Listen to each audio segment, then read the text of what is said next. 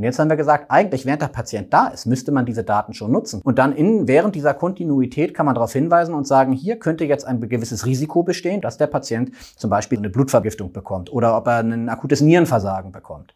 Und äh, das ist der nächste Schritt. Das ist das, was irgendwann und in sehr naher Zukunft passieren wird ist, dass Ärzte, während sie die Patienten behandeln, zusätzlich über IT Hinweise bekommen, dass der Patient gewisse Risiken hat.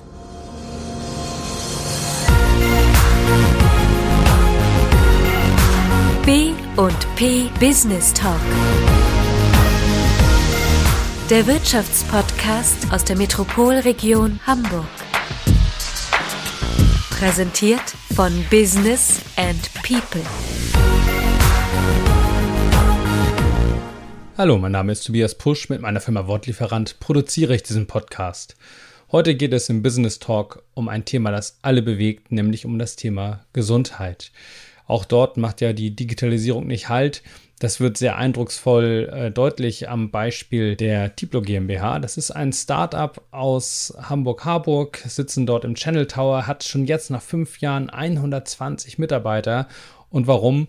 Ja, klar, weil die Idee, die die Jungs da hatten, ziemlich gut ist. Da geht es darum, vereinfacht gesagt, ähm, dass da ein Frühwarnsystem erstellt wird, das Ärzte bei der Behandlung im Krankenhaus berät. Das läuft dann so, dass man aus der Fülle der Daten Muster erkennt und diese Muster wiederum weiterverarbeitet und zur Verfügung stellt. Wirklich ein faszinierendes Ding. Wolfgang Becker, unser Host, hat da mit dem einen der Gründer, ähm, Lukas Aschenberg, drüber gesprochen. Wir wünschen viel Spaß beim Zuhören. Wir sind heute im Channel Tower, hier über den Dächern des Harburger Binnenhafens. Im sechsten Stock sitze ich in einem kleinen Büro mit Dr. Lukas Aschenberg, einer der drei Gründerväter von Tiplu, ein junges Unternehmen, fünf Jahre alt seit fünf Jahren am Start, ein Start-up, ein Start-up, was sich mit künstlicher Intelligenz beschäftigt, mit äh, einem Thema, bei dem viele zusammenzucken und vor allen Dingen deswegen zusammenzucken, weil es um künstliche Intelligenz in der Medizin geht. Darüber wollen wir uns jetzt gleich ein bisschen unterhalten. Ähm, erstmal schönen Dank, dass wir hier sein dürfen. Und ähm, Tiplo möchte ich mit wenigen Worten beschreiben ich habe das Unternehmen zum ersten Mal so 2017 kennengelernt. Da war das eine Handvoll Leute im heutigen Tempowerk, Entwickler, die da wild am Programmieren waren. Heute hat Tiplu, ich dachte 100 Mitarbeiter, aber das war vor vier Wochen. Jetzt haben sie schon 120.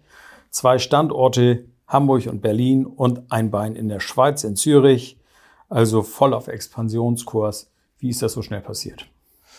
Ich glaube, dass wir eine einen Nerv getroffen haben in dem Markt. Ähm, es gibt im Krankenhaussektor in Deutschland ein unglaublich großen Teil an Nicht-Digitalisierung. Also man kann sich kaum vorstellen, oder ehrlich gesagt, eigentlich die meisten Leute können es sich sogar ganz gut vorstellen. Denn wer schon mal ins Krankenhaus gekommen ist, weiß, wie es läuft. Akten. Äh, genau, Akten, aber auch alleine schon, wenn man ins Krankenhaus kommt und äh, 500 Mal seinen Namen irgendwo eintragen muss und sich denkt, das habe ich doch da schon gemacht und dem habe ich das doch auch schon gesagt.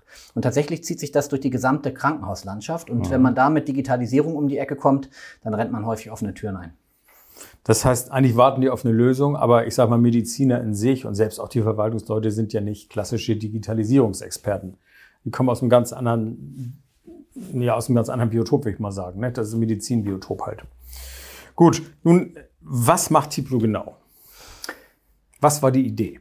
Genau, ich glaube, man muss so rum anfangen. Was war die Idee? Denn mittlerweile hat sich das Ganze etwas gewandelt. Die Idee kam ursprünglich aus einem sehr trockenen Gebiet, nämlich aus der Abrechnung. Man muss wissen, dass die Abrechnung bis heute in deutschen Krankenhäusern so läuft, dass es riesengroße Aktenberge gibt, die pro Patient angefertigt werden, die im Nachgang dann von dafür speziell ausgebildeten Personen gesichtet werden. Und aus diesen Aktenbergen, teilweise aus Texten, teilweise aus Laborwerten, werden dann Abrechnungscodes ähm, äh, in, ja, entnommen. Und diese Codes werden an die Krankenkassen geschickt. Und aus diesen Codes ergibt sich dann eine gewisse Summe, die dem Krankenhaus für die Behandlung zusteht. Also so ein Code, ich grätsch mal einfach gleich mal dazwischen, so ein Code ist ja eigentlich schon so ein bisschen ein Weg zur Automatisierung. Weil der Code hat ja eigentlich den Sinn, der Krankenkasse zu sagen, pass mal auf, unter dem Code findest du das und das und das und das und das. Kostet X. Äh, das ist ja eigentlich schon Automatisierung gewesen. Aber trotzdem gibt es so ein Wust. Ne? Jeder kennt das ja auch, diese Dinge, die keiner versteht.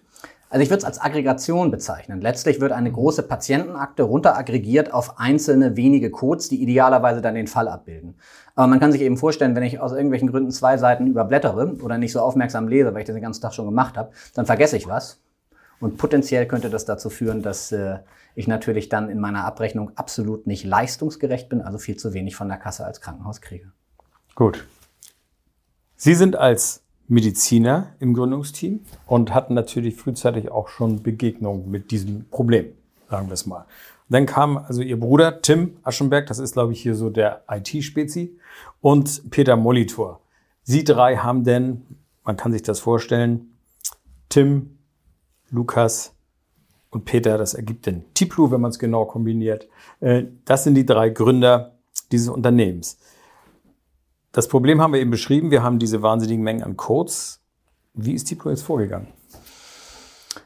Wir sind so vorgegangen, dass im ersten Schritt äh, mein Bruder Tim als ITler gesagt hat, technisch ist es lösbar. Im zweiten Schritt hat er mich gefragt, ich brauche dafür aber medizinisches Wissen. Und im dritten Schritt hat er Peter Molitor gefragt, äh, wir müssen es auch irgendjemandem verkaufen. Das war die Konstellation. Und äh, durch die Kontakte, die gerade Herr Molitor auch schon in dem Bereich hatte ja. und dann aber auch durch das Wissen, was dann Tim und ich kombiniert hatten, haben wir eine erste Software entwickelt, die dann diese manuelle Arbeit des Durchsuchens von Aktenbergen tatsächlich automatisiert hat. Das heißt, es werden Texte gelesen, es werden Laborparameter identifiziert und daraus diese Abrechnungscodes dann gebildet. War das schon das System Momo? Das war das System Momo. Das war die Idee mhm. und daraus ist eine erste Version entstanden und die hat nicht funktioniert. Das muss ah, man ja. auch sagen. Die haben wir dann äh, den Häusern gezeigt und das hat nicht so geklappt, wie wir es dachten. Fanden die nicht so gut. die fanden die Idee sehr gut, aber es war technisch noch nicht äh, gut ja. umgesetzt. Wie viele Versionen gab es, bis denn endlich diejenige am Start war, die heute überall noch eingesetzt wird? Also die Version, die zum ersten Mal funktioniert hat, war tatsächlich dann die zweite Version. Ah ja, das ist aber schon schnell. Ähm, aber wir sind heute bei der sechsten, siebten, ich weiß es gar nicht mhm. mehr genau, wie vierten Version. Aber das Problem war tatsächlich, dass nach der ersten Version, die wir den Häusern versprochen hatten und die uns natürlich auch im Gegenzug Geld dafür versprochen hatten, so schlecht war, dass die Häuser uns dafür kein Geld geben wollten. Was mhm. man auch sagen muss, das war okay, dass sie das nicht bezahlen wollten. Und deswegen hatten wir einen gewissen Druck, um diese Version schnell besser zu machen. Und die zweite war dann gut genug. Habt ihr als Start-up-Unternehmen irgendwie mal Förderung bekommen? Nein. Also wir haben so als Startup uns mehrfach ähm, an verschiedenen Projekten beworben, ähm, unter anderem hier auch in der Stadt Hamburg. Und da waren wir relativ schnell in so einem, ja, in so einer Zwischenwelt. Wir waren eigentlich schon zu mhm. erfolgreich, um wirklich gefördert zu werden, weil aus mhm. unserer Idee schon ein Produkt entstanden war, was sogar schon mhm. auch Einnahmen erzielt hat. Aber wir waren auch nicht groß genug, um dann Förderung aus anderen Töpfen mhm. zu kriegen. Und letztlich haben wir, nee, wir haben bis heute keine Förderung erhalten. Wenn ich das richtig entsinne, ich war ja damals da und habe mir das gemerkt, wie das System so war. Man ging an die Klinik ran und sagt, okay, wir würden gerne mal euren Aktenberg einmal durchanalysieren und euch sagen, was ihr alles nicht fakturiert habt. Das, was über ist, davon hätten wir gern Anteil. War das das Prinzip? Ist das heute noch so?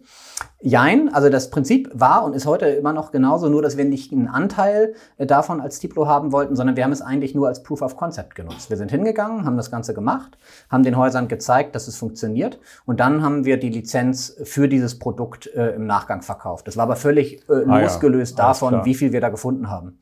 Ach so, okay. Alles genau. klar, gut, das muss man irgendwann so machen. Das waren am Anfang, waren das, ich glaube, so ein Dutzend Kliniken oder sowas am Start, ne? Genau, also die erste, zuerst hatten wir zwei. Mhm. Und dann ging das nach und nach weiter. Ich glaube, so nach dem ersten sieben Monaten, nach der ersten Version hatten wir fünf oder sechs Kliniken. Und dann ging es sehr schnell weiter. Ja gut, ich sag mal, ich gehe hin und sage, ich kann dir was bieten, was du bislang außen vor lässt. Das können wir finden. Es gibt ja nur Gewinner, ne? Genau. Also das tatsächlich ist es von allen Seiten, das ist eine Win-Win-Win-Situation, weil mhm. ähm, äh, der Patient letztlich besser versorgt wird, weil das Krankenhaus das Geld gekriegt hat, was dem Krankenhaus auch zusteht. Ähm, mhm. Wir haben unsere Software an den Mann gebracht, da haben wir uns natürlich gefreut und das Krankenhaus war auch einfach liquider. Das auch für die hat's was gebracht, ja. Gut, wie viele Kliniken sind es heute? Das sind etwas über 400. Die genaue Zahl weiß ich gar nicht ganz so genau, aber irgendwie so 410, 420 Kliniken werden es. Und es sind ja auch nicht die kleinen Häuser, sondern alles Kliniken mit einer doch erheblichen Bettenzahl auch. Ne? Es sind viele Unikliniker. Ich glaube, mittlerweile sind es elf Unikliniker in Deutschland, die mhm. die Software nutzen. Viele Ketten. Ähm, äh, ob das jetzt ähm, äh, kirchliche Träger sind äh, mhm. oder ähm, öffentliche, das ist mhm. ganz unterschiedlich. Ähm, aber es sind tatsächlich im Schnitt etwas größere Häuser. Also wir haben auch kleinere Häuser dabei. Ich glaube, wir haben sogar die kleinste Klinik Deutschlands, ist unter anderem auch. Äh, Zwei Betten. Genau, ich weiß gar nicht, ich bin, bin nicht ganz auf irgendeiner Insel, ich weiß gar nicht mehr ganz genau wo. Ähm, aber äh, Vogel. Ein Bett. genau, aber es ist, äh, es ist relativ gemischt, aber im Schnitt sind es tatsächlich eher die größeren Kliniken, die das nutzen. Gut, Momo läuft. Richtig. Und Momo wird auch weiter abgedatet, weiter eingesetzt. Aber mittlerweile ist ja äh, die Zeit vorangeschritten. Die Digitalisierung hat in diesen fünf Jahren einen wahnsinnigen Schub gemacht. Und mittlerweile beschäftigt sich Tiplo mit künstlicher Intelligenz und will eigentlich was anderes erreichen. Was ist der nächste Step? Oder wie sagt man im IT-Bereich, was ist das große, nächste große Ding? Das nächste große Ding, unserer Meinung nach, ist Maya. Da muss man vielleicht ein ganz kleines bisschen weiter ausholen, weil das ist eigentlich auch eher aus Zufall entstanden. Wir haben mhm. festgestellt, dass es Probleme gab, die wir mit unseren normalen Plausibilitätsregeln unserer normalen Überprüfungen im Rahmen der Abrechnung nicht gut abbilden konnten. Mhm. Ähm, da ging es insbesondere darum, komplexe Texte zu erfassen und zu verstehen und daraus wiederum komplexe Abrechnungscodes, ohne da ins Detail zu gehen, mhm. daraus zu generieren. Also gleich dazwischen zur Erklärung. Es geht darum, dass es automatisiert, es wird gescannt und das System guckt sich an, was da steht. Genau. Da sitzt ja keiner und liest es mal durch. Nein. Ne? Das ist der Trick. Richtig. Mhm. Und äh, da kamen wir an die Grenze von dem, was wir machen konnten. Und da kam ein alter Freund hier aus Harburg äh, mit dazu, der mittlerweile aber in mhm. Berlin war, da an der TU Berlin äh, unterrichtet hat, äh, Moritz Augustin. Und ähm, mit dem haben wir uns mal zusammengesetzt, haben gefragt, kannst du da nicht helfen? Und der hat sich gesagt, wenn ich genug Daten habe und die Daten sind in den Krankenhäusern, und das ist auch einer der Dinge, die ganz wichtig sind, man muss diese Daten in den Krankenhäusern lassen. Aber wenn ich diese mhm. Daten in den Krankenhäusern benutzen kann, dann kann ich euch daraus was basteln, was diesen komplexen Inhalt versteht. Und mhm. äh, über den Weg sind wir dann immer weitergekommen und haben irgendwann gemerkt, das kann man ja eigentlich nicht nur für Abrechnung nutzen, das kann man doch sogar auch für ganz andere Dinge benutzen. Unter anderem für Prädiktion, also Vorhersagen von bestimmten Ereignissen, mhm. die gegebenenfalls im Verlauf eintreten. Weil bisher waren wir vor allem da, wo der Patient entlassen ist. Das mhm. heißt, wo er abgerechnet wurde und man eigentlich genau. nicht mehr eingreift in die Behandlung. Und jetzt haben wir gesagt, eigentlich während der Patient da ist, müsste man diese Daten schon nutzen können. Weil die Akte ist ja schon da. Genau, die Daten werden ja kontinuierlich gesammelt mhm. und dann in, während dieser Kontinuität kann man darauf hinweisen und sagen, hier könnte jetzt ein gewisses Risiko bestehen. Das ist eben diese Prädiktion, dass der Patient zum Beispiel septisch, also eine Blutvergiftung bekommt oder mhm. ob er ein akutes Nierenversagen bekommt. Und äh, das ist der nächste Schritt. Das ist das, was. Maya macht. Das bedeutet, das, was wir uns vorstellen, was irgendwann und in sehr naher Zukunft passieren wird, ist, dass Ärzte, während sie die Patienten behandeln, zusätzlich über IT Hinweise bekommen, dass der Patient gewisse Risiken hat. Dieser Patient könnte bald beatmungspflichtig werden. Diesen mhm. Patienten musst du im Blick haben, der müsste vielleicht auf die Intensivstation verlegt werden. Dieser Patient mhm. könnte bald eine Blutarmut bekommen. Das ist wie so ein Frühwarnsystem quasi. Ganz, ganz genau. Genau, das heißt, äh, die Patientenakte ist ja im Rechner und der Rechner sagt irgendwann mal, wenn die Akte aufgerufen wird, Achtung, hier lauert was.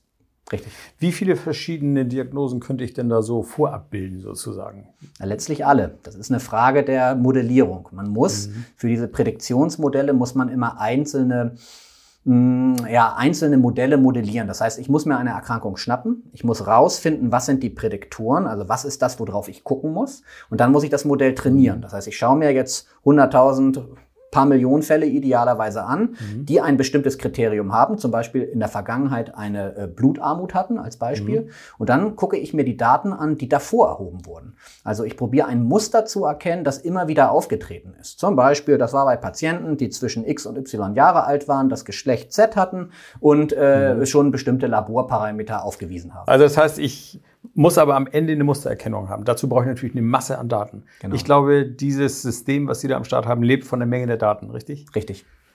Gut, wie viele Daten braucht man denn so? Also wir haben eben schon Millionen gehört. Braucht man Millionen Daten? Es gibt, also nach oben hin ist es offen. Je mehr, desto besser. Maschinelles mhm. Lernen funktioniert, das ist, funktioniert mit so vielen Daten wie möglich. Und Daten alleine reichen nicht aus. Die Daten müssen auch noch strukturiert sein. Das wäre die Frage. Machen die Krankenhäuser, haben die identische Datensätze eigentlich? Nee. Oder da macht ja jeder sein Ding irgendwie, ne? Genau, und das ist auch der große Unterschied, warum, weil die Idee, sowas zu machen, haben wahrscheinlich noch viele, viele weitere Leute. Das mhm. Problem ist aber, dass die Systeme, die in den Krankenhäusern laufen, die sogenannten Krankenhausinformationssysteme, die, die die ganzen Daten sammeln und verwalten, völlig äh, heterogen in Deutschland verteilt sind mhm. und auch selber keine standardisierten Schnittstellen anbieten. Es gibt also keine Möglichkeit, diese Daten aus diesen Systemen auszuleiten und miteinander zu vergleichen. Und bei uns war das ein Abfallprodukt. Wir mussten das machen für die Abrechnung. Wir mussten in diese unterschiedlichen Systeme Mhm. reingehen, Ah ja, klar. sie standardisieren, damit wir sie überhaupt auswerten können. Zu dem Zeitpunkt, wo wir das entwickelt haben, haben wir noch überhaupt nicht an KI gedacht. Nee. Aber jetzt waren die Daten da und jetzt konnten wir diese Daten auswerten. Stichwort KI. Was ist an diesem System, was Sie eben beschrieben haben, was ist daran der intelligente Anteil? Ja, da muss man sagen, KI ist natürlich ein Begriff, von dem, glaube ich, viele Leute sich mehr erwarten, als es eigentlich kann. Man muss sagen, das maschinelle Lernen, was im Rahmen der KI auch immer wieder angeführt ist, ist eigentlich per Definition eine schwache KI.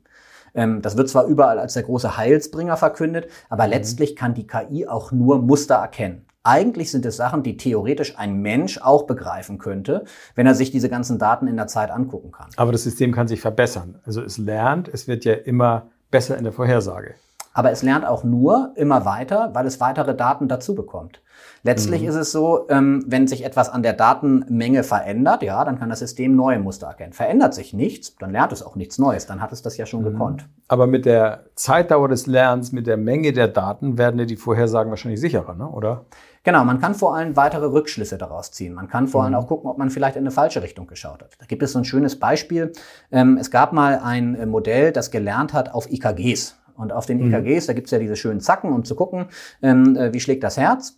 Und äh, innerhalb dieser Zacken äh, wurde dann ausgewertet und man hat versucht vorherzusagen, welche von diesen Patienten denn einen Herzinfarkt bekommen. Und da wurden aber nicht nur diese Zacken ausgewertet, sondern noch ein paar Daten drumherum. Und letztlich hat das System das sehr gut gemacht, aber man hat hinterher festgestellt, dass es das nur gut vorhergesagt hat, weil es sich auf einen anderen Parameter bezogen hat, nämlich dass diese Patienten im Nachhinein auf die Kardiologie verlegt wurden. Das heißt, das wurde ausgewertet und das waren natürlich die, die den äh, Herzinfarkt hatten. Das war aber eigentlich das, was das Ergebnis sein sollte. Ne? Genau. Und das ist eben das, was man in der Modellierung betrachten muss. Ähm, und äh, solche Fehler können einem natürlich passieren. Und sowas merkt man natürlich dann im weiteren Verlauf sowieso. Solche Fehler sollen natürlich nicht passieren. Oh, das war ja ziemlich, also ich sag mal, das war doch ganz effektiv, das System. es bringt halt prospektiv nichts. Retrospektiv bringt- hat es super Ergebnisse Bringt geliefert. also in der Vorhersage gar nichts, kann man sagen. Gut. Das neue System heißt Maya. Und äh, wie weit ist es denn? Ist das schon am Start? Ähm, es ist noch in keinem Haus läuft es produktiv. Wir haben äh, Krankenhäuser, die mit uns das zusammen entwickeln. Momentan sind wir in dem Schritt, dass wir die Liste der Diagnosen, also das, was wir vorhersagen wollen, das war ja auch eben die Frage, was kann man da machen? Da haben wir eine Priorisierung aufgestellt und momentan schicken wir diese Listen quasi hin und her und kriegen Feedback aus Ärzterunden, aus Krankenhäusern, dass die sagen, das macht total Sinn, weil damit haben wir tatsächlich ein Problem. Oder das braucht ihr eigentlich gar nicht, das ist gar nicht ganz so wichtig. Das ist im Moment so die Ergebnisfindung, die wir machen. Parallel ist aber so, dass die Entwickler, die tatsächlich die Oberfläche, die Software äh, produzieren, ähm, äh, auf der einen Seite schon fertig sind. Also die haben schon quasi das, man kann es schon sehen visuell. Und auf der anderen Seite, das ist eine andere Gruppe von Entwicklern, die die maschinellen, also die Machine Learning Modelle trainieren. Die sind parallel auch dabei, auf diesen Daten die entsprechenden Modelle zu trainieren. Wann soll Maya denn, sag ich mal, marktreif sein, so dass es, dass man sagt, wir gehen aus, denn, davon aus, dass es dann funktioniert? Wir gehen davon aus, dass es wirklich im Markt, nicht nur im Testbetrieb, sondern wirklich dann vollumfänglich, genau, ab nächsten Sommer, also Ab ab, Sommer. 22. Gut, das ist jetzt die technische Seite, die Entwicklerseite, die KI und die IT-Seite. Gibt es ja natürlich noch viele andere Aspekte so eines Themas. Ich sag mal so, so Schimpfworte wie gläserner Patient. Was sagen die Datenschützer eigentlich dazu? Was sagen eigentlich die Krankenkassen? Gibt es da auch Reaktionen? Die müssten doch eigentlich ein Interesse daran haben, dass ein Patient vielleicht schon mal prophylaktisch beatmet wird oder was auch immer. Also die Kassen sind, was solche Systeme angehen, oder vielleicht liegt es gar nicht an den Systemen, vielleicht liegt es grundsätzlich an den Kassen. Aber ich das Gefühl, zumindest mit unserer bisherigen Erfahrung, eher etwas konservativ. Zeigt doch erstmal, dass es funktioniert und dann können wir uns unterhalten. Wir sind mit dem System an eine große Kasse mal rangetreten, die haben gesagt, finden wir interessant. Und man muss auch sagen, das ist nachvollziehbar, die haben gesagt, das schauen Die, wir uns die mal mussten ja auch mehr bezahlen. Ne? genau, aber die haben gesagt, wir schauen uns das mal an, wenn es läuft. Da muss man ehrlicherweise sagen, da setzt aus der Richtung keiner drauf, wobei man auch wiederum sagen äh, kann, wir kommen ja aus der Abrechnung, also aus der Gegenseite. Wir probieren ja für die Krankenhäuser die Erlöse ähm, so leistungsgerecht abzubilden, dass die Kassen im Zweifelsfall ein bisschen mehr zahlen, nämlich das, was den Krankenhäusern zusteht. Deswegen sind wir rein historisch gar nicht so auf Seite der Krankenkassen. Ähm, äh, da kann man sicherlich Kontakte knüpfen, aber das ist bisher noch nicht so passiert. Datenschutz, das war ja der zweite Bereich, das ist ein ganz wichtiger Punkt. Das habe ich eben schon mal ganz kurz erwähnt. Der wichtige Punkt ist, dass all diese Daten, die verwendet werden, Im immer im Krankenhaus bleiben. Es darf nie irgendwas vom Krankenhaus runtergehen. Es wird in den Krankenhäusern trainiert und nur dort verbleiben die Daten. Und das ist, glaube ich, auch das Geheimnis des Erfolgs. Die Krankenhäuser kriegen, glaube ich, einen eigenen Server hingestellt, also eigentlich ein geschlossenes System. Richtig. Das ist nicht irgendwo so eine Online-Krake, die jetzt wild Daten hin und her schickt. Aber dennoch müssen sie ja quasi einen Gesamtdatensatz im Blick haben. Also wenn Sie 400 Kliniken haben, kriegen 400 Datensätze, dann muss man ja irgendwann die Ergebnisse mal zusammenfassen können im, im Sinne, die Mustererkennung führt zu dem und dem Schluss. Genau. Oder nicht? Genau, das nennt sich ein föderierter ähm, Lernansatz. Mhm. Das bedeutet, die Daten werden in den Häusern verarbeitet. Da stehen diese Server, das Mhm. sind Hochleistungsrechner, die ähm, in den meisten Fällen von uns zur Verfügung gestellt werden. Die bereiten die Daten dort auf, die Mhm. lernen diese Systeme dort in diesen Häusern an und dann kommt am Ende eigentlich eine Zahlenkette raus. Das heißt, es wird ein Muster erkannt. Dieses Muster hat dann nichts mehr mit persönlichen Daten zu Mhm. tun. Aber dieses Muster kann dann wiederum weitergegeben werden ans nächste Haus. Und in dem Haus wird dieses Muster als Vorlage genommen, um weiter zu trainieren. Daraus Das ist eine, wieder eine anonymisierte Geschichte. Ne? Ich muss ja eigentlich auch nur die Historie haben, um zu gucken, was passiert da und das vergleichen. Ich vergleiche sogar nur das Muster. Ja. Ich nehme also Oder wirklich so, nur ja. das, was häufig vorkommt. Das heißt, so, der ja. individuelle Patient fliegt sowieso raus, weil das habe ich ja gar nicht gelernt. Ich Mhm. lerne ja das Muster. Und dieses Muster wird in, in Art von Zahlenketten weitergegeben, im nächsten Haus weitergelernt, zum nächsten Haus gegeben, zum nächsten, zum nächsten, zum nächsten. Mhm. Und am Ende habe ich dann ein Modell, was relativ lange trainiert hat, weil es immer Mhm. hin und her gehüpft ist, aber was dann auf allen Häusern letztlich trainiert hat. Also ich finde, es ist eine sehr spannende Sache, was Sie da machen und äh, der Erfolg gibt Ihnen ja auch recht. Die Zahl der Mitarbeiter lässt darauf schließen, dass Sie auch einen ordentlichen Umsatz generieren in Ihrem Hause, dass es also an der Front auch gut läuft und dass das Ganze keine Zitterpartie ist, sondern wahrscheinlich zur rechten Zeit die richtige Idee war. Ne? Kann man das so sagen? Also Gibt, gibt es da Konkurrenz, die auch am Start ist, die einen angrebt hier, wo man sagt, oh, da müssen wir aufpassen? Also es ist so, rückwirkend mit der Abrechnung waren wir zum richtigen Zeitpunkt auf jeden Fall Mhm. da. Da gab es schon ein paar Produkte, die auch, wenn wir hinterher mit den Leuten gesprochen haben, gesagt haben, oha, äh, so weit haben wir nicht gedacht.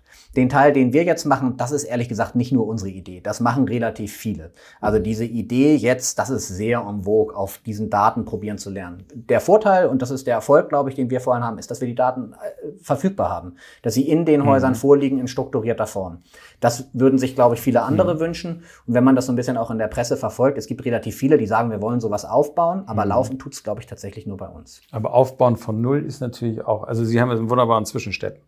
Genau. Also Aufbauen bei Null, das ist, glaube ich, ein Riesenschritt, den man da machen muss. Und das wird auch ewig dauern, bis sowas vernünftig läuft. Ne? Genau, das, davon geht wir auch aus. Das, also insofern eine ganz gute Ausgangslage, dass es hier erfolgreich weitergeht.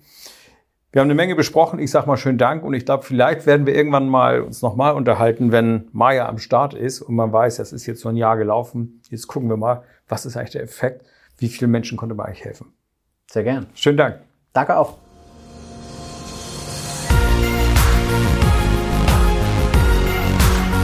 Das war der B&P Business Talk. Der Wirtschaftspodcast aus der Metropolregion Hamburg. Präsentiert von Business and People.